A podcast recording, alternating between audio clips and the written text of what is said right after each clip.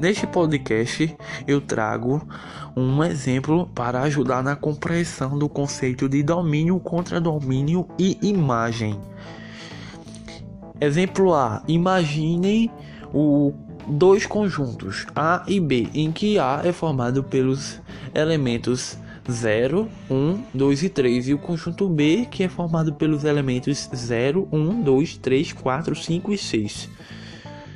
Vamos fazer formar uma função que associa os elementos de A em B, em que sua lei matemática é igual da é a seguinte lei: f é igual a 2 vezes x. x são os elementos de A.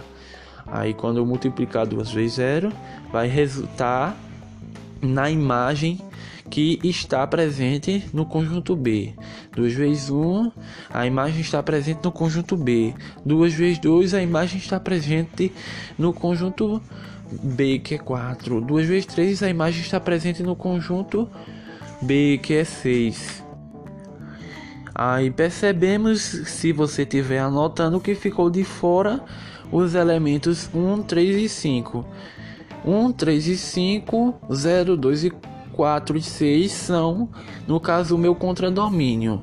E 0, 2, 4 e 6 são, no caso, a minha imagem. E, e no conjunto A, 0, 1, 2 e 3 são os elementos X.